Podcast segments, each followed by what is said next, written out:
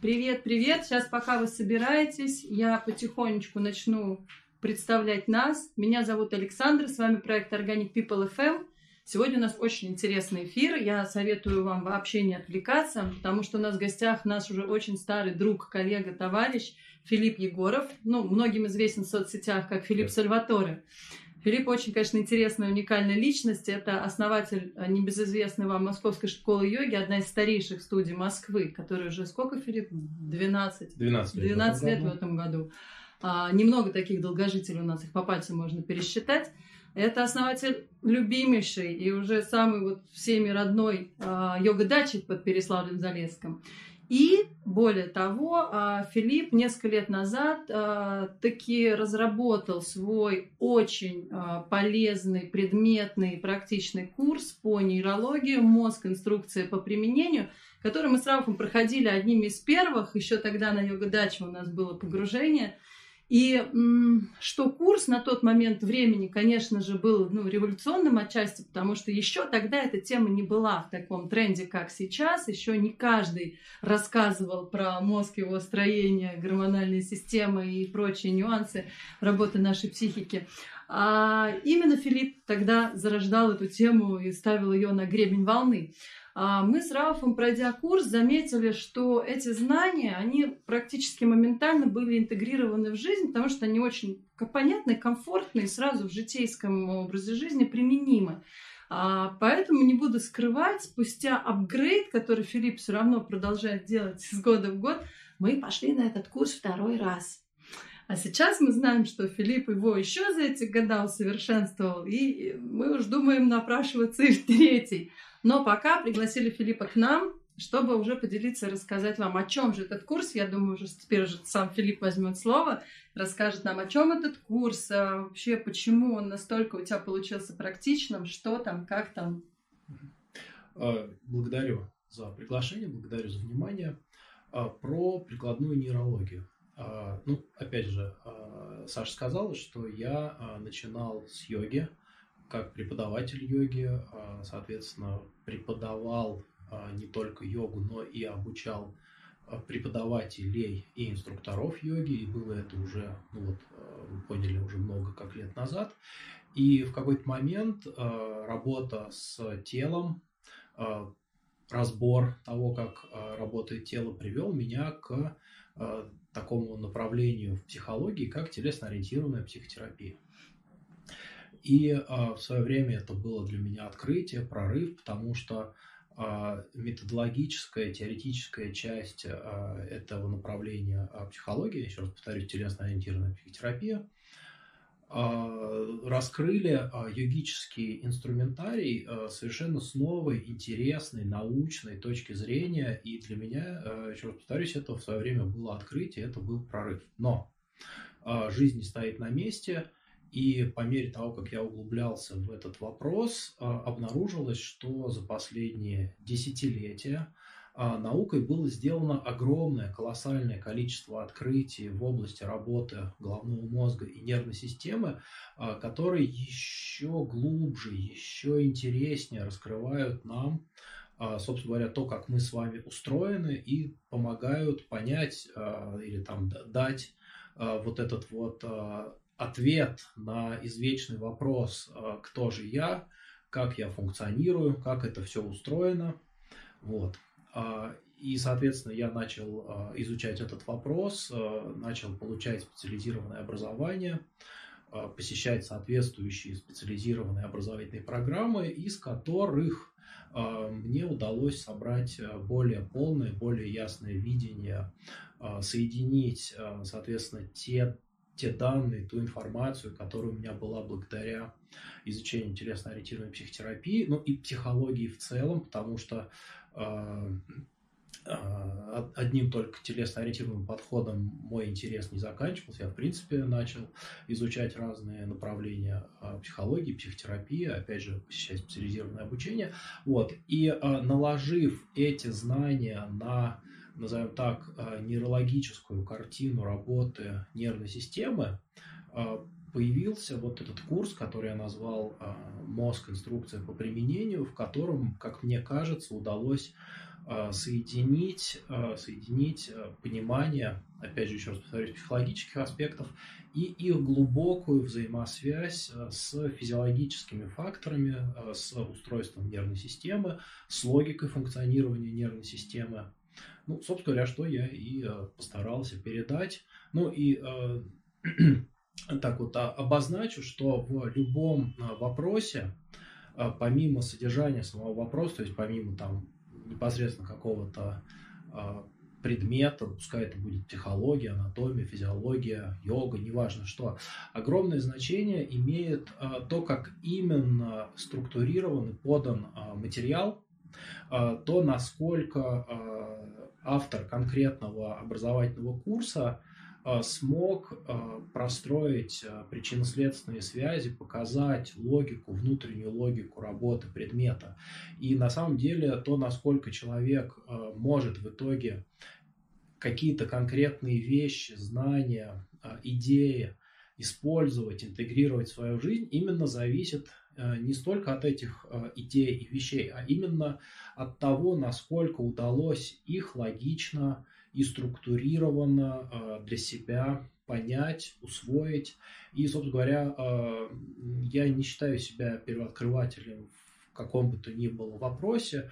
Я не рассказываю ничего от себя, но единственное, что могу э, добавить или обозначить в качестве вот именно моего вклада в этот вопрос, это максимально структурированный способ подачи материала, который, в общем-то, мне, ну, скажем так, пришлось э, каким-то образом самому разрабатывать, потому что на данный момент э, какой-то более-менее целостной, структурированной схемы, э, позволяющей людям понять взаимодействие физиологических основ работы нейросистемы и того, как это на практике воздействует на нашу жизнь, ну вот именно целостной, а, я не находил. Есть огромное количество замечательных а, преподавателей, замечательных специалистов, замечательных авторов, замечательной литературы, где так или иначе в той или иной сфере этот вопрос разбирается, этот вопрос изучается, а, но именно целостного, увязанного видения, где несколько различных тем Э, как раз про работу мозга, нервной системы и э, того, как это воздействует на нашу жизнь, вот именно целостного представления я вот нигде не встречал, и, на мой взгляд, мне удалось э, именно такую целостную картинку обозначить, нарисовать и давать ее. Но, если честно, мне кажется, это и есть главная ценность того, что ты сделал, то, что ты смог собрать знания из разных источников, синтезировать их в ту систему, которая очень понятна и практична для применения абсолютно всем людям. То есть мне не нужно идти на специальные курсы пятилетние или быть ученым или погружаться в какую-то профессию. Я обычный человек, обыватель, собственно, да, вот там, у меня есть какой-то перечень проблем, у меня есть какой-то перечень задач, я прихожу на твой курс, я получаю ответы на эти вопросы, и я знаю уже завтра, как с этим работать, как работать со своей какой-то болью, той или иной задачей, которая есть в конкретной моей жизни. Вот в этом и уникальность курса, что он написан для а, простого применения простых людей. Я знаю, что э, буквально недавно ты выступал и был спикером э, у образовательного клуба Forbes, Forbes Anthology Club, да? да. Как спикер тоже по нейрологии. А каким образом такой путь э, учителя йоги, йоги и создателя курса вот сейчас вот интегрирован вот в такую же систему, как Forbes Anthology Club? Ну, про э, вот этот образовательный проект Forbes э, хочу сказать, что это совершенно уникальная и, а, на мой взгляд, революционная история. А, впервые за многое время, за долгое время бизнес-сообщество по-серьезному, по-взрослому обратилось к вопросу а, именно персонального развития. И в рамках данного подхода речь идет про рассмотрение человека, ну или в данном случае там бизнесмена, предпринимателя, как основного ресурса собственно говоря, бизнеса и а, навыки по управлению собственными состояниями, а, по решению собственных внутренних задач, запросов и проблем в рамках данного образовательного проекта ставятся на первое место. И организаторы проекта привлекли 12, на их взгляд, наилучших и наиболее актуальных для их темы специалистов в городе Москва. Вот. И ваш скромный слуга оказался в их числе. Мне это приятно, я действительно согласен с тем выбором специалистов, который был сделан. И э, вот э, ту, ту, ту волну, ту составляющую, которую мне удалось привнести, то есть э, соединение именно научного подхода к вопросам саморазвития и технологий саморазвития, ну, на мой взгляд, она оказалась в рамках данного образовательного проекта очень гармоничной. Как мне интересно, как ты потом сделал выводы, что это все коррелируется с йогой темой? Да, спасибо за а, вопрос. А, мы с Сашей а, это обсуждали, я делился с ней своим собственным внутренним ощущением. И как раз после окончания моей программы на Anthology несколько участников подошли и поделились своими ощущениями, своими впечатлениями относительно того, что они э, получили благодаря программе. И э, многие из них прямо либо косвенно упоминали такой термин, такое слово, как баланс. И в этот момент меня осенило. Почему? Потому что много лет преподавая йогу,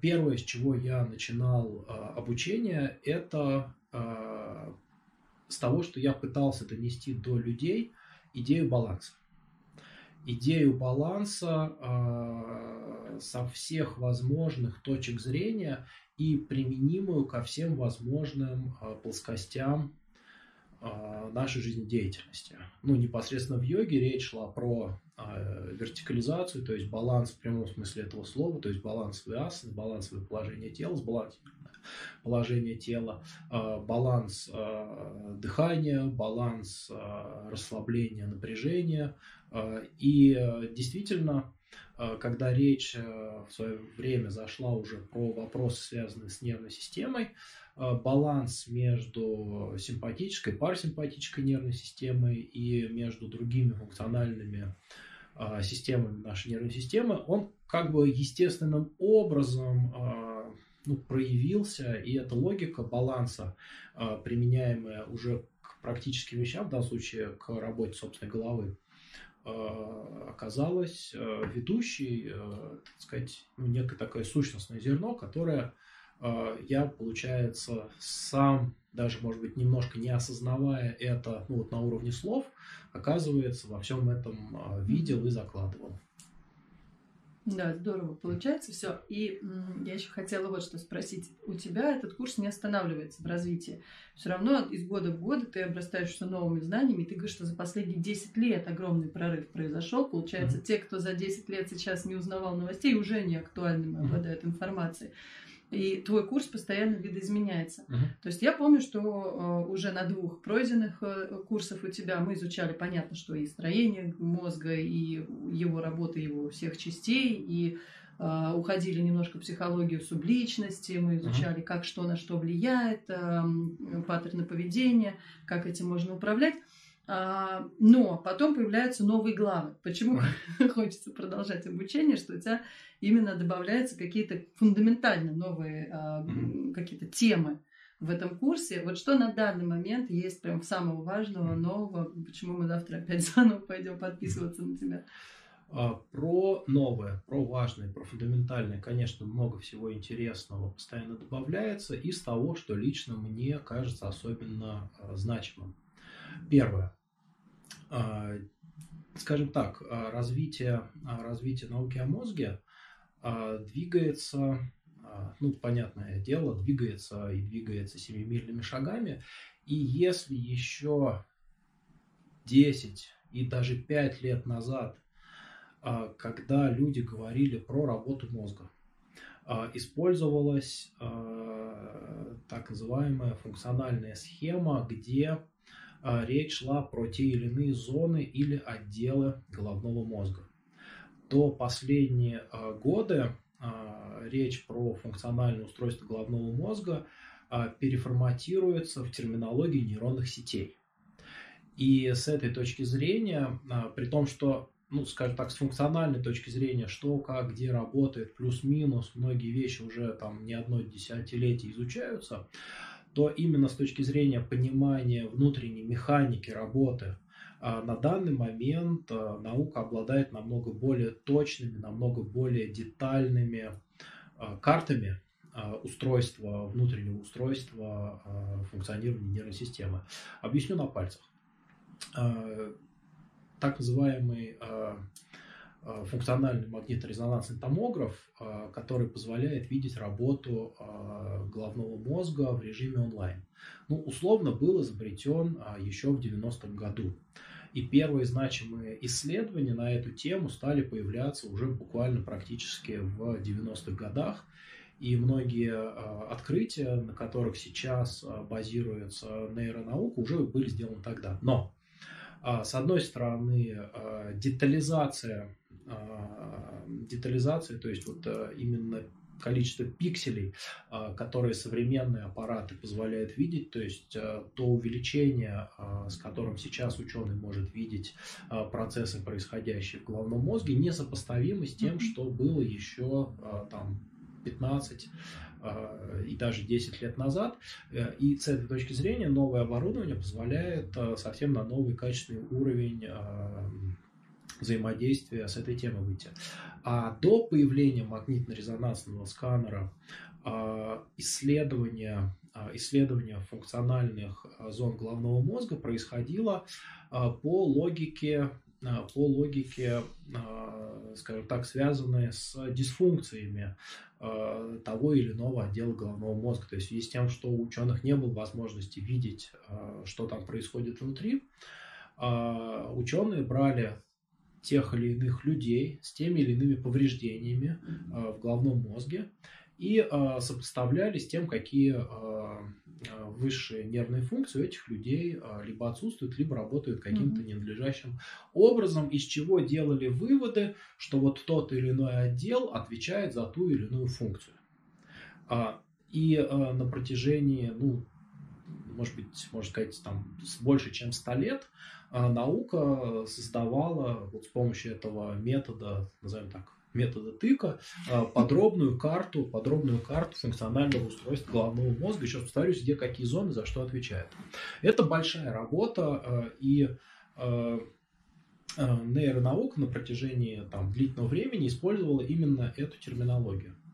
Вот. Э, если сравнить с, может быть, домом, если вот предположить, что кому-то надо понять и исследовать, как работает дом. То есть мы не знаем, как работает дом, хотим изучить, как он работает. И вот мы там в каком-то месте э, разрушаем стену и видим, что перестала работать, например, вентиляция. И, к примеру, делаем вывод, что mm-hmm. эта зона, этот угол в доме, оказывается, отвечал за вентиляцию. На самом деле логика другая. Логика в том, что разрушив какой-то отдельный участок, мы повредили функциональную сеть. Ну, вы понимаете, да, что там вентиляция – это большая сеть, идущая по всему дому. И, соответственно, та же самая абсолютная история у нас э, происходила с исследованием мозга. То есть смотрели, какой участок повреждается и э, какая функция выпадает, но выводы не совсем были корректны.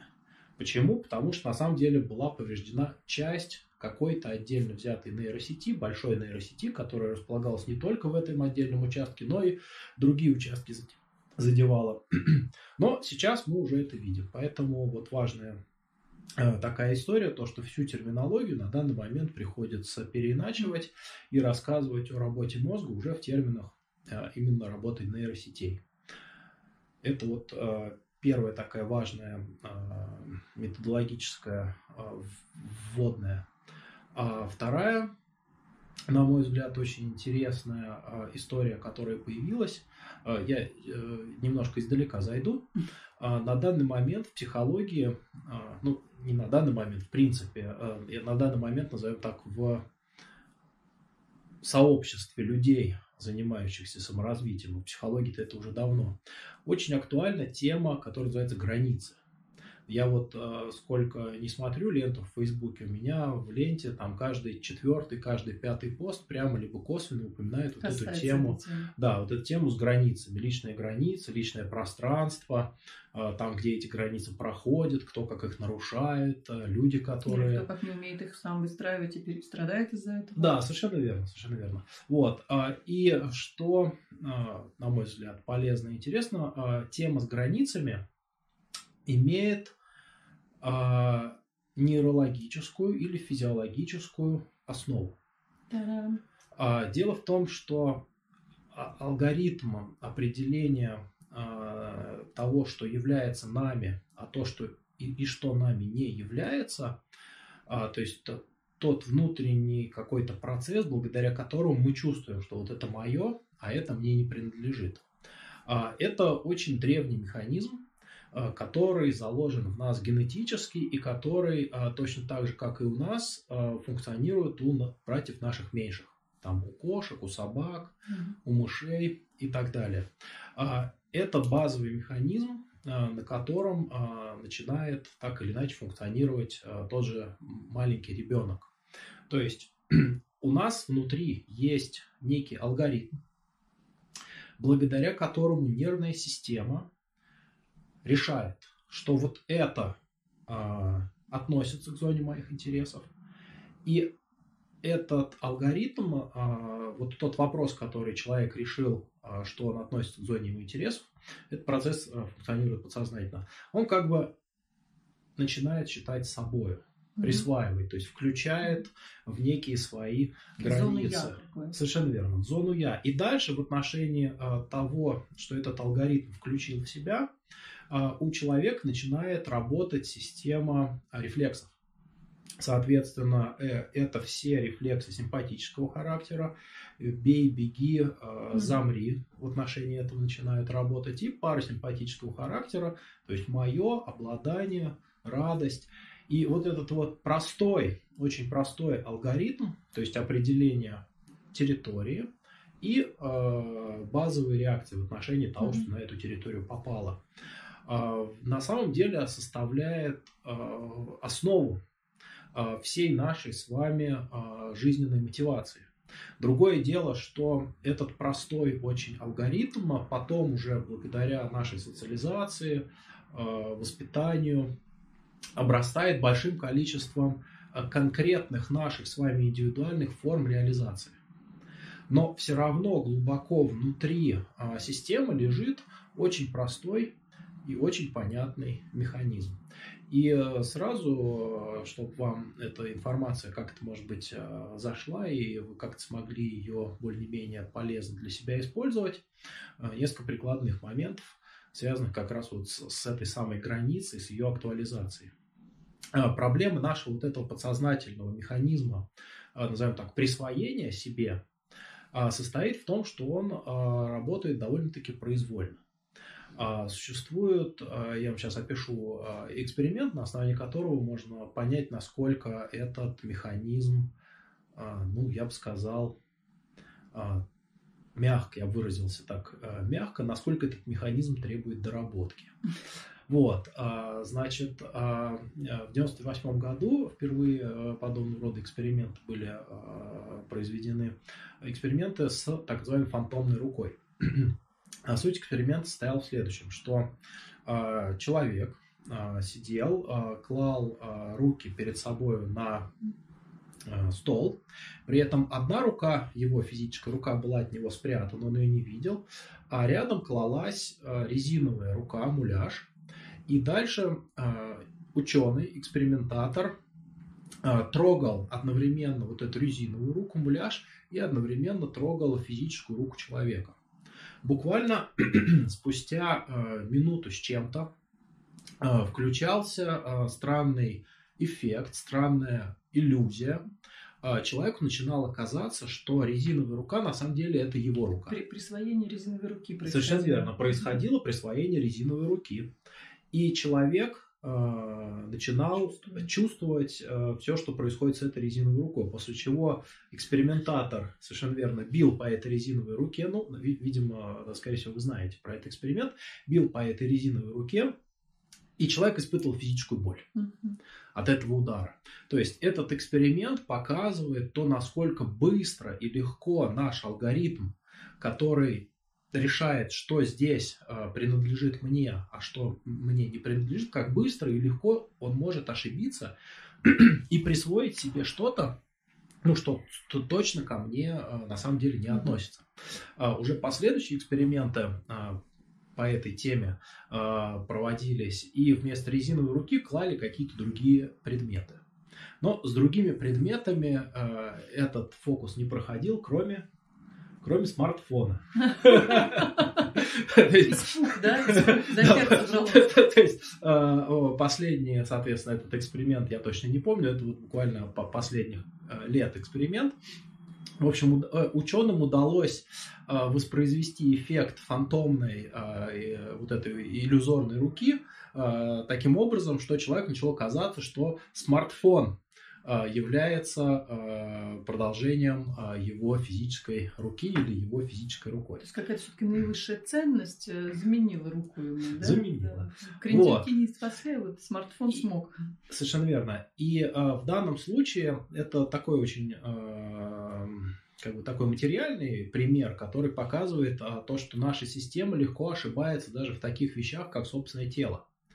А уж что говорить про более абстрактные э, угу. вещи, угу. такие как что является моим, что является не моим. Э, в принципе, э, есть мнение, что вот данный, э, данный алгоритм, который я сейчас описал, он базируется на территориально-пищевом рефлексе. Когда наши древние предки, гонимые своими глубинными программами, осваивали какую-то территорию, а, на, от которых зависело их а, физическое выживание. выживание. Совершенно верно. И вот этот механизм присвоения, он а, относил ко, ко всему то, что попадало на, собственно говоря, эту территорию. Это то, что мы наблюдаем до сих пор там у кошек, у собак, грубо говоря, которые живут на улице или даже в доме, что они этот сектор держат за собой. Совершенно верно. Но мы точно так же этот феномен наблюдаем и у нас с вами. У нас он точно так же никак никуда не делся. Он относится как к имуществу угу. которое может нам принадлежать на законных основаниях, а может нам не принадлежать на законных основаниях. Мое место парковки во дворе, да? Вот мое и все. Совершенно верно, это мое и все. Почему, почему ваш? Ну, потому что я, я здесь раньше... Да, да, потому что я здесь раньше парковался. В принципе, это ну, ошибка системы, чистой воды ошибка системы. А, и а, вопрос, который, соответственно, с прикладной точки зрения волнует, конечно же, всех, это вопрос про коммуникацию между да. людьми, вопрос вот про отношения. Границы, да другого человека, ну, как бы по ошибке начать считать собою. К сожалению, наша система такую ошибку делает очень легко. То есть ей много времени не нужно для того, чтобы где-то там, на глубинном подсознательном уровне, она взяла и присвоила другого человека себе как руку, ногу, как вот э, часть себя, подобно тому, как в эксперименте с фантомной рукой э, система присвоила себе резиновую руку. Это в смысле, что мы из этого человека начинаем чувствовать э, его же разочарование или нам его начинает, же радости? Нам начинает казаться, что этот человек является частью нас. Угу. И у нас в отношении этого человека начинает включаться набор условных рефлексов вот вот. Э, и механизм привязанности, и механизм контроля. Ага. То есть э, наша система начинает считать, что раз этот человек является частью меня, то, собственно говоря, э, он должен управляться моей волей. Угу. И если этот человек начинает каким-то образом функционировать э, самостоятельно, самостоятельно то, да, не то, то мы испытываем по отношению к этому такие же э, ощущения, как если бы наша собственная рука вдруг начала э, делать что-то по своей воле. Угу. Э, со всеми вытекающими отсюда последствиями. И, собственно говоря, вот этот вот механизм нас интересным образом приводит к теме, которую я называю актуализацией границ. То есть, а, поскольку наша подсознательная система имеет свойство ошибаться, и ошибается она легко, угу. много времени ей не надо, а, получается, что нам необходимо постоянно проводить ревизию, внутреннюю ревизию того, насколько эта самая наша система, ну, как бы соответствует объективной реальности. Потому что, как с одной стороны, она любит захватывать то, что ей не принадлежит, точно так же она, с другой стороны, может не защищать то, что на самом деле защищать надо бы. Угу. И тут уже у нас э, интересным образом возникает, э, он как бы такой смежный и психологический, и экзистенциальный вопрос относительно собственной границы, а где я? Слушай, это вообще очень интересная тема, потому что она такая э, сразу масштабная. У меня тут же идут примеры и вот там начальник подчиненный. Тут же такая вот всегда идет борьба, где этика, где границы, а где устав, да, да например. Также в семье, да, ну, вот есть верно. там не только супруги, есть еще родственники, и тоже где этика, где граница, а где устав. Да. И получается такое столкновение идет всего и культуры, и воспитания, да. как кого где да. воспитывали, кому кого, чего там заложили в эти программы, и у всех, как ты говоришь, подсознательно эти границы тоже разные. Совершенно верно. И как вот это все вырулить так, чтобы у всех была некая безопасность и комфорт без травм? Хороший вопрос. На мой взгляд, а, вот этот вот вопрос выруливания а, да. или договоренности относительно того, как все это устроено. Очень ну, хотела. Во-первых, во-первых, он невозможен без понимания того, что этот механизм в нас заложен изначально. Всеми членами вот этого переговорного пункта. Совершенно верно. То есть, соответственно, первое, что абсолютно необходимо для того, чтобы э, наладить какой-то вот э, коммуникационный порядок, это понимание того, что, во-первых, эти границы есть. Дальше а, какие-то базовые договоренности относительно того, где они начинаются, где они заканчиваются, то есть чтобы относительно этого было плюс-минус общее понимание участников ситуации, а также э, протоколы или некие договоренности относительно того, как эти границы могут э, ну, переходиться или mm-hmm. нарушаться. Вот это ситуации. Совершенно верно. Это очень тонкий, одновременно очень тонкий и важный момент. Почему? Потому что вокруг него крутится большинство конфликтов межличностных. Mm-hmm. То есть, как именно э, э, вот эта вот э, пограничная транзакция осуществлять. Я вот прямо всю секунду просто вот и тебе, и нашим зрителям, кто нас смотрит, сейчас продемонстрирую. Да. Например, вот твой Блок, ежедневно. Да. Вот твой блокнот да. лежит. Твоя система совершенно точно его считает Моим. своим. Так. Если я просто вот возьму его и заберу у тебя, ты начнешь испытывать эмоции. Скорее всего, это будут эмоции агрессии, и они будут абсолютно верны. Ну, наверное, для начала удивления, да? Потому что это твоя собственность. Да. И, собственно говоря, в отношении ее ты э, обязана э, включать механизмы защиты. Угу. Но если я спрошу, Саш, можно я возьму у тебя э, поддержать угу. там или посмотреть что-нибудь? Да, ну правда. Само по себе действие будет точно таким же. Точно так же, как я без спроса взял угу. и посмотрел, точно так же, если я спрошу, ну, я да. точно так же взял. Но я а, сделал в первом случае это без уважения к тебе, как а, собственнику или как распорядителю вот этой территории. То есть я в первом случае нарушил твои границы и нарушил их без надлежащей процедуры, Слушай, без нарушения.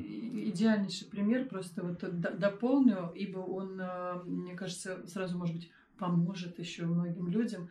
Автомобиль твой, твоя частная uh-huh. собственность, да, и твоя uh-huh. некая тоже, вот как ты говоришь, продолжение твоей границы. Uh-huh и вообще в автомобиле проходит какая-то часть твоей личной жизни, да, там мысли и так далее.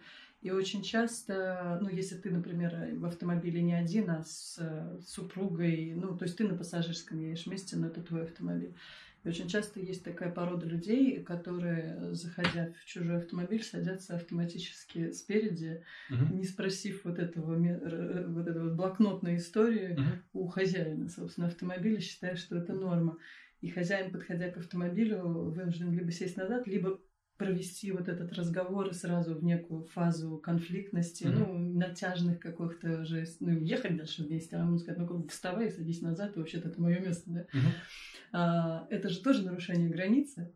Но ну, если бы человек тебя спросил, ты бы сказал, да садись на здоровье, mm-hmm. правильно, и спокойно да. сел назад.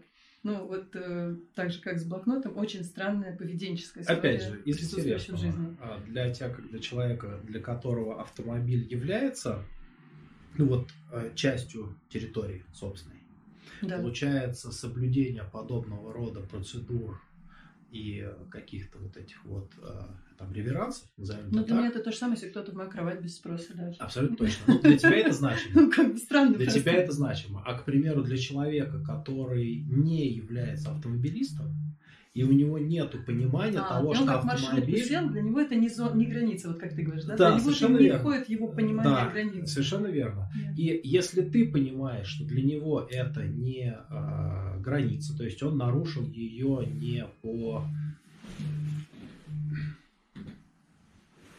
А, то есть человек нарушил границу не по злому умыслу, Да. а по причине того, что ну, не, Что со- не со- не, не сориентировался. границ. Да. А ты со своей стороны, понимая это, но чувствуя а, то, что твоя граница нарушена, не перешла в стадию агрессии, а просто ну, словами а, вежливо, Попросила Машеньку вылезти из кровати медведя. ну, грубо говоря, да, попросила, попросила, навела свои порядки в том, что это твой автомобиль, но а, без а, вот этого эмоциональной истории про там, Мгм. агрессию и про обиду. А почему возникает эмоциональная... Это вот, то есть тоже заложенная абсолютно физиологическая, Абсолютно да, физиологическая штука? реакция. У нас, если грубо говорить, в психике есть всего две кнопки. Да.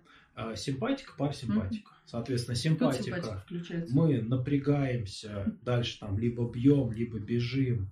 А Если переводить это на язык а, чувств, соответственно, либо это чувство агрессии. Агрессию мы можем проявить а, либо агрессивным поведением. Если агрессивное поведение в отношении данного субъекта нам кажется небезопасным, мы агрессию блокируем и не проявляем ее, тогда подавленная, непроявленная агрессия ощущается нами как обида. А если нам еще и перед собою стыдно, что мы на этого святого человека а, испытали чувство обиду, ну не чувство вины, та же самая а, обида внутри нас субъективно трансформируется и ощущается уже как чувство вины. Мгм.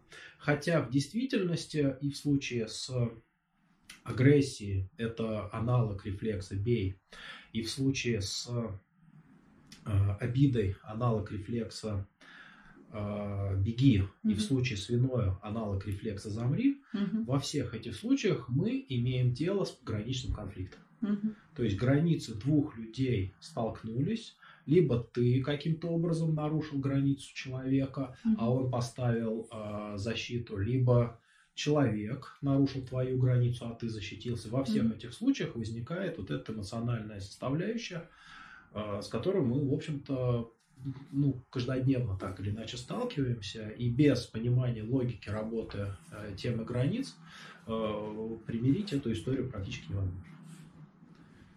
Да, слушай, интересно, у тебя целый новый блок э, по, Да. то- по тому, как работать. Э, Да, потому как это работает и потому, гра- как с этим работать. Совершенно верно. И как их э, так спокойно, грамотно, безболезненно устанавливать. Актуализировать. Актуализировать. Актуализировать, да. Еще ты рассказывал, что про мышление, да, у тебя большой сейчас пласт пошел э, новый. А, Да. а, И а, ну вот если так вот подойти к этому вопросу чуть-чуть а, издалека, но так, чтобы было понятно. А, Наша отечественная а, нейропсихология имеет очень а, важную и ценную такую в своей основе идею, которой я полностью разделяю, придерживаюсь. А, Сейчас я расскажу. Эта идея состоит в том, что любая психическая, высшая психическая функция, которой мы обладаем, и мышление в данном случае это одна из таких высших психических функций, как из кирпичиков состоит из более простых алгоритмов, из более простых каких-то ну, почти математических а, операций, которые наш мозг постоянно реализует. И собирая а, большое количество этих разных а, алгоритмов и операций вместе, мы получаем ну, единую какую-то сложную систему. И с этой точки зрения наш процесс мышления точно так же состоит из какого-то количества ну, вот таких вот элементов. Мгм. И э, для того, чтобы либо там, развивать э, эту функцию, то есть в данном случае речь про мышление, а, либо для того, чтобы, может быть, даже исправить какой-то ее недостаток, такой тоже бывает. А, Очень важно понять, из каких стадий, из каких пунктов а, состоит, собственно говоря, процесс развития а, мыслительного аппарата у нас. И затем случае с каждым конкретным человеком посмотреть, какой из элементов этого а, процесса у человека либо где-то не до недоразвит, недонастроен, а, либо, может быть, он как-то, а, какая-то ошибка там у него в этом алгоритме присутствует. И тогда можно очень мощно и качественно прокачать всю вот эту мыслительную историю. Угу. Опять же, как конкретные какие-то прикладные угу. примеры. Если мы, к примеру, берем маленького ребенка, угу. то а, с чего начинается некий его условный процесс обучения мышлению? А, ребенок учится а, категоризировать предметы. То есть вот это собачки, это кубики, а, это там буква А, это буква Б, это мальчики, это девочки. Это как бы четкое такое распределение а, предметов по классам, категориям и так далее. И, к примеру, даже на этой стадии а, у многих людей, а, ну, назовем так, работа по категоризации явлений, с которыми мы сталкиваемся, ее на самом деле не надо было заканчивать а, вот там вот в юном возрасте, а ее надо продолжать до сих, до сих пор, да, потому что наш мозг очень любит склеивать понятия. Ага. То есть наше мышление с некоторой точки зрения прям практически соткано из э, склеенных понятий. То есть мы в некотором смысле э, мыслим склейками. А для объективности взаимодействия с реальностью это очень неудобно. Иллюстрация. А, к примеру, а, какие-то такие базовые понятия. Опять же, а, многие люди не очень понимают разницу между виной и обидой. А она есть. Или, к примеру, такое понятие, как ответственность. А, я особенно люблю это понять, потому что каждый раз на курсе, который я, если провожу его очно, я с группой разбираю, кто что а, подразумевает под, а, например, термином ответственность. И обнаруживается, что там более 10 разных смыслов разные люди вкладывают в это понятие. Это там и заботливость, и исполнительность, и способность там а, свои обещания сдерживать, и много-много всего разного. Причем, если некоторые, а, ну, у некоторых людей понимание это, этого термина там схоже, а, то у других людей понимание будет настолько различаться, что если они пытаются друг с другом поговорить относительно вопроса ответственности, они не поймут друг друга. Тотальное будет непонимание. Да? А почему? Потому что внутри одного термина вклеено с десяток других явлений, каждая из которых на самом деле а, имеет отдельное название. А их когда-то подшили в папку ответственность. Ну, если быть точным, их не расшили оттуда. Ну, понятно. То есть а, для того, чтобы мозг а, в данном вопросе научился вот различать, нужно, чтобы он когда-нибудь а, на него сосредоточился и пытался там сфокусироваться mm-hmm. и разобраться, а что ж там в этом понятии на самом деле существует в реальности. Слушай, сюда же можно тогда отнести, что, ага, если вы где-то собрались и делаете то что-то странное, значит, это куда мозг сразу относится? Секта. Это что же самое? Слейка. Это вот эта каталогизация да. вот этого. Да, совершенно верно. То есть, э, и, конечно же, нашему мозгу так проще. Ну, конечно, так проще. Это то же есть, разболка, которая надо. Совершенно верно. Проще сразу повесить ярлык и завершить. Ну, все, ну, все я, я, я про это все знаю. Да. он экономит силы. Его можно с этой точки зрения понять. Но если же все-таки у нас, к примеру, стоит задача как-то наладить адекватную коммуникацию с другими людьми, угу. то тут без отклеивания ярлыков угу, и разбора, о чем идет речь, к сожалению, не, не обойтись, да, не обойтись. И так, собственно говоря, двигаясь дальше по разного рода логическим операциям, которые люди так или иначе совершают, в общем-то, можно далеко уйти, много чего накопать. Ну, угу. опять же, как у нас там с таймингом, еще один могу примерчик на эту тему привести, такой ценный. Как у нас там с таймингом? Не, не видно, да? Друзья мои, есть еще у нас точно минут 12. Ага. Ну вот, а, пример а, логики. Так. Логики. То есть это, следующая операция, которую мозг начинает а, делать вслед за категоризацией после того, как он научился раскладывать по полочкам, дальше он вот в этом во всем начинает пытаться сориентироваться. И а, следующая, а, следующая как бы стадия, следующий шаг, который он делает, это попытка а, научиться делать те или иные выводы относительно того, с чем он столкнулся. Угу. А, ну, понятное дело, там, когда речь идет про хорошее, плохое, очевидно, хорошее, плохое, там а, плюс-минус у нас а, обычно все понятно. Вот, не, не буду сейчас в это вдаваться.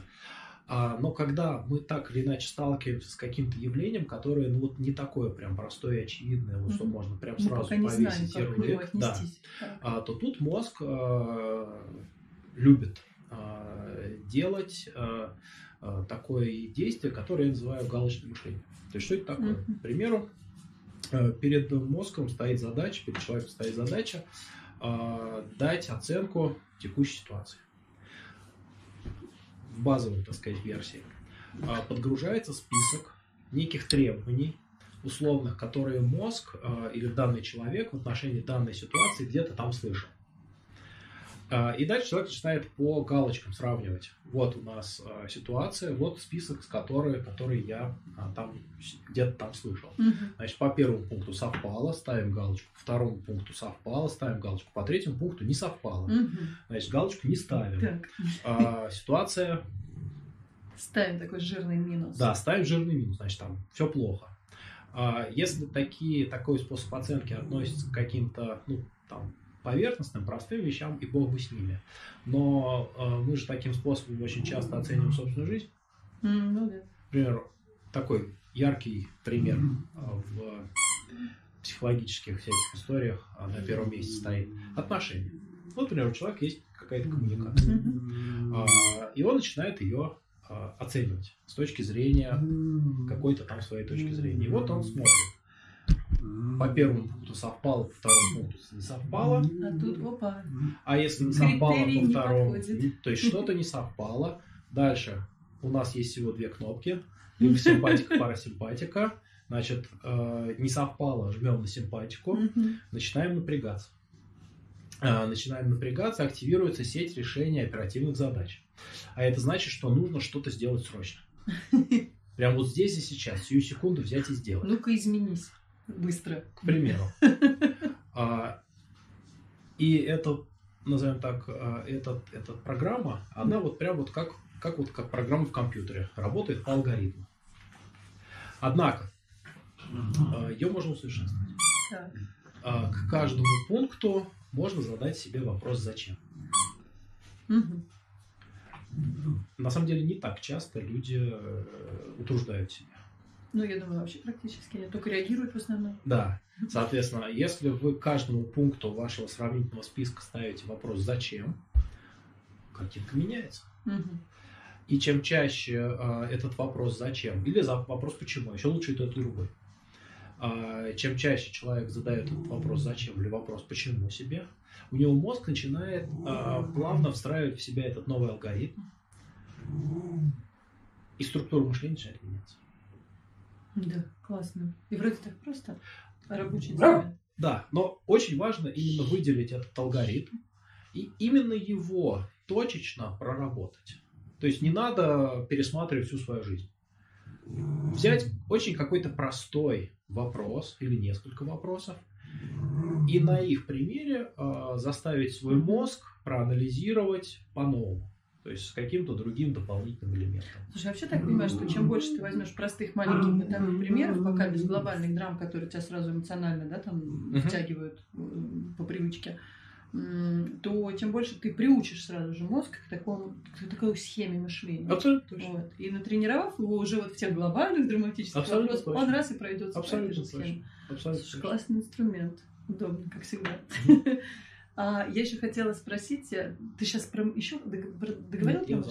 Хотела спросить, а, предыдущую тему затрагивая про границы, ты начал говорить про детей, и я подумала, хм, вот если ты помнишь, раньше, когда детей растили еще в Советском Союзе, у всех было совершенно одинаковое такой вот прям момент поведения. Малыш в песочнице там играет, другой подходит, берет его машинку, он начинает орать, и все что говорят? Ты что такой жадный? Ну-ка поделись, а, да как тебе не стыдно? Дай Ванечке тоже поиграть.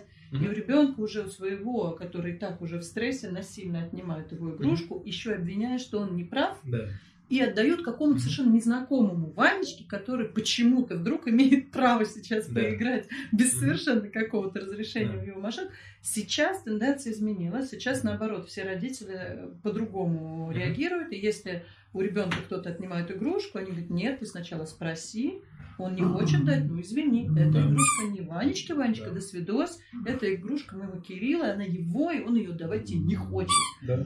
И как бы люди, которые пока не в курсе, ну ты тоже понимаешь много, они возмущены тем, что вы учите своего ребенка жадности. Вы растите ребенка уже закладывая ему поведение жадины. Я так понимаю, что это же и есть вот про эти границы, получается. Совершенно То есть верно. Э, мы воспитываем, мы учим детей адекватно их воспринимать. Ну, смотри, здесь надо помнить, что мы э, с тобой еще воспитывались в другой э, социально-экономической парадигме. То есть Советский Союз базировался на другой совершенно философии, нежели современная э, капиталистическое либеральное общество. Да, но психика-то, наверное, у всех одна. А, а, психика одна, но одновременно с этим а, то, как именно человек вписывается в а, систему, социум, социум будет да. сильно отличаться. Да. И э, социалистическая модель, ну или, по крайней мере, та модель, э, которая нам раньше предлагалась, mm-hmm. хотя на самом деле она в значительной степени черпает свои основы еще из старого христианского либо общинного строя. Ну, она изначально э, предполагала под собою э, непринятие или непризнание вот этого, то, что называется или то, что можно назвать эго-конструкта, uh-huh. то есть э, всего того, что связано с этим естественным чувством обладания. Uh-huh. А если мы вспомним то, на чем а, основывается западное общество uh-huh. и откуда, так сказать, есть пошла вот эта вся либеральная философия, то мы вспомним, что это а, так называемые буржуазные а, революции, uh-huh. в ходе которых были утверждены и признаны естественные права человека. И с этой точки зрения вот это понятие это естественного права человека, я думаю, оно на самом деле как раз и связано с тем, что ну, вот те, кто это, эту философию изначально преподавал, проводил жизнь, они обнаружили внутри себя, внутри там, других людей, что в нас эти механизмы заложены естественным образом. А дальше уже э, то, как именно эти механизмы вписать в здоровое общество, с одной стороны, их эти механизмы не э, прессуя, как это было в социалистическом или в коллективистских uh-huh, обществах, uh-huh. Э, потому что, в общем-то, 90% работы всех психотерапевтов это следствие а, как раз того, что где-то в детстве, в юности вот эти базовые естественные природные механизмы были запрессованы. Uh-huh, uh-huh. И а, то есть а, современные э, реалии с этой точки зрения, на мой взгляд, более здоровый характер носят. Но опять же вопрос там разумного баланса, перегибов, либо отсутствия этих перегибов. Вот.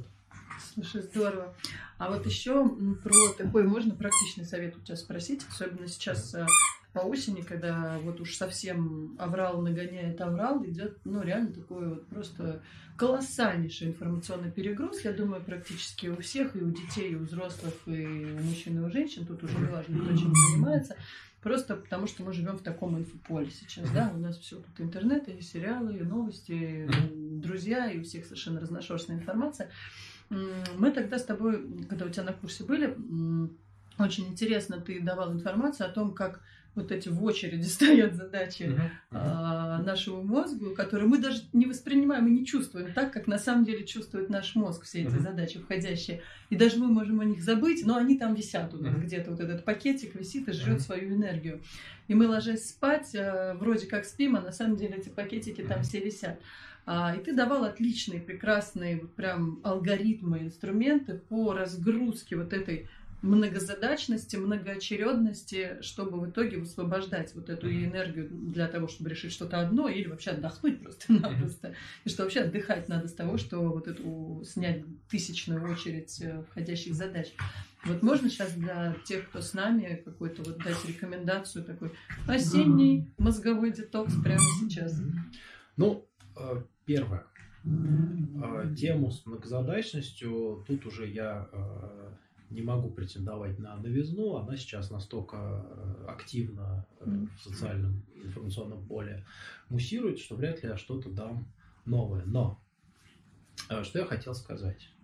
По моему субъективному мнению, проблема современных людей в том, что мы перегружаем свое ментальное пространство разного рода задачами, и, собственно говоря, в итоге не справляемся с ними. Mm-hmm. А причина состоит в том, что мы не осознаем то, насколько ограниченными являются ресурсы нашей э, системы. Mm-hmm. И мне кажется, что э, способом ну, или важным, важным элементом э, или там началом э, к тому, чтобы э, вот эту проблему с задачностью решить, является ну, назовем так, актуализация, я уже сегодня это слово несколько раз использовал, или э, понимание своих реальных возможностей. Mm-hmm. То есть э, э, честно, честно признаться себе, то, что возможности нашего аппарата, они ограничены. Эх, все-таки, да? Да. А, они, конечно, у разных людей разные. Угу. А, очень сильно зависит от того, опять же, там, давно у вас был отдых, хорошо ли вы кушали, хорошо ли вы выспались. Это все параметры. Э, ну, какие-то вообще признаки внешние. Подвижные, признаки. подвижные. Но, тем не менее, плюс-минус э, понимание э, своего реального ресурса – это очень важный навык. Я лично считаю, что вообще этот навык отличает взрослого человека от ребенка. Угу. То есть, э, когда человек начинает адекватно понимать свои реальные возможности, физические, mm-hmm. интеллектуальные, с этого момента его можно признать дееспособным взрослым человеком, э, который может реально нести ответственность потому что он понимает, что он э, реально может сделать, а, а чего он реально не может, не может сделать. Вот это, кстати, и есть, наверное, ответственность во многом. Да, это, да, действительно одно из возможных интерпретаций термина ответственность. И, собственно говоря, когда человек смог адекватно, объективно оценить свои реальные возможности, там, свою, свою интеллектуальную кредитоспособность, mm-hmm. назовем так. Вот с этого момента он уже может начать реально рассчитывать тот объем интеллектуальных задач, которые он способен в течение там, текущего дня, недели а, решить.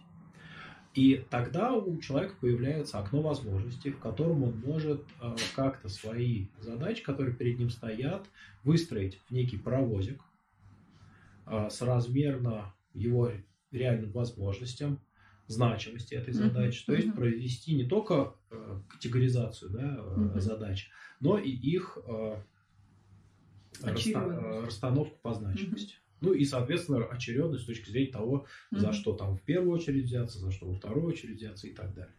Mm-hmm. Ну, вот так вот я такими словами этот вопрос. Так, а если вот у тебя э, своя личная вот эта вот граница возможности обозначена, а ты сидишь э, на работе, плюс у тебя семья, родственники, которые загрузили именно сегодня опять, ну и еще свадьба, Новый год и вот это вот все. Как просто помочь э, себе терапевтически, там, медитация, не знаю, расфокусировка какая-то, что вот можно сделать, как, какая-то вот есть экстренная чистка? Ну, технически все методы, опять же, релаксации, йога, э, медитации, то есть все, что все, что включает все, все, что, все, что включает парасимпатику, да, все это работает. ну, просто мне кажется, что сейчас уже все и так в курсе, что там. Ой, нам тоже так всегда кажется, а потом оказывается, что нет, на самом деле. Да. Ага. Ну, приходите на йогу. Медитация всем в помощь, правильно? Ну, медитация, да угу. за город. Ну, плюс-минус, опять же, э, среднестатистический взрослый человек, взрослый не обязательно по возрасту, а взрослый в том смысле, что он уже там более-менее с собой познакомиться да. успел. Но он знает свои методы разгрузки, восстановления и так далее.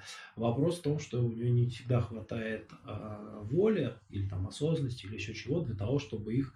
Или э, возможности установить те самые границы, чтобы дальше не прыгали в новые задачи. Совершенно верно, совершенно верно. И это, да, это как раз вот с темой границ, с темой защиты своих жизненных интересов, реальных жизненных интересов очень плотно взаимосвязаны. Друзья, у нас заканчивается время. Очень интересно все. Ну, понятно, что мы всего лишь в рамках одного часа. А у Филиппа скоро, я так понимаю, или может уже запустился на платформе курс по нейрологии? Да, курс уже загружен на платформу, там еще не весь функционал подсоединен, но в принципе можно заходить смотреть, набирайте в Яндексе прикладная нейрология или э, сайт э, brainacad.ru. Но я думаю, что и, и, и через аккаунт твой всегда можно найти, да, все эти ссылки. Ну, еще не все. Еще не все. Еще не ну, всё. Филипп Сальваторе, если что. А, всем спасибо. Спасибо огромное Филиппу. Спасибо. Мы будем продолжать изучать твои курсы, потому что они все равно как новый, как новый, новый постоянно. А, и Спасибо. всем пока, хорошего вечера. Следите Хорошего за вечера. чистотой своего мозга и сознания.